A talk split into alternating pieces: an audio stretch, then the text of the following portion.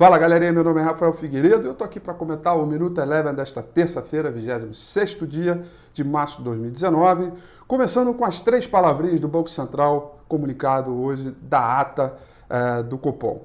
Cautela, serenidade e perseverança. O mercado todo acabou eh, repercutindo ah, a mesma fala que o presidente do Banco Central eh, brasileiro já havia falado no seu comunicado, reforçando a ideia da importância da reforma da Previdência para tomar atitudes mais enérgicas e reduzir a Selic, e dizendo e confirmando que o balanço de risco segue assimétricos. No mercado internacional, tivemos dados aí de moradias e confiança e que vieram abaixo da expectativa, mantendo o dólar pressionado ao longo de toda a sessão. O dólar fechou em alta de 0,46. Por falar em dólar, ele também serviu de termômetro para tensões que aconteceram ao longo da sessão de hoje, quando o ministro da Economia, Paulo Guedes, afirmou que não iria a CCJ, o mercado estressou, foi para mínimo, dólar para máxima e esse estresse durou muito pouco, por duas razões importantes que levaram o mercado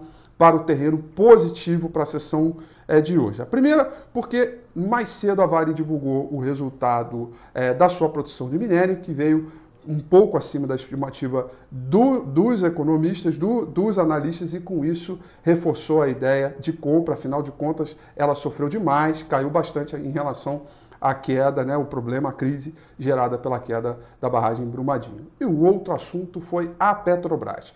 Fato relevante hoje pela manhã, anunciando que iria fazer a retomada, né, retomar o reajuste do preço do diesel, fazendo toda a composição com um intervalo aí em torno de 15 dias, uh, e que a, uh, criou uma metodologia através de um cartão, que é o chamado cartão caminhoneiro, para que evitasse que o caminhoneiro sofresse com a volatilidade do preço dos derivados. Isso foi uma resposta imediata à questão uh, e ao medo que a Petrobras e o próprio governo tinha de uma futura greve dos caminhoneiros. Esses dois assuntos impulsionaram o mercado, a Vale subiu 1,47%, Petrobras subiu quase 5%, afasta o perigo de crise gerada dos caminhoneiros, o mercado como um todo subiu 1,76%, dólar para cima, conforme eu falei, índice de mercados emergentes subiu 0,31% e o petróleo, com a crise na Venezuela se agravando, redução de oferta também subiu forte,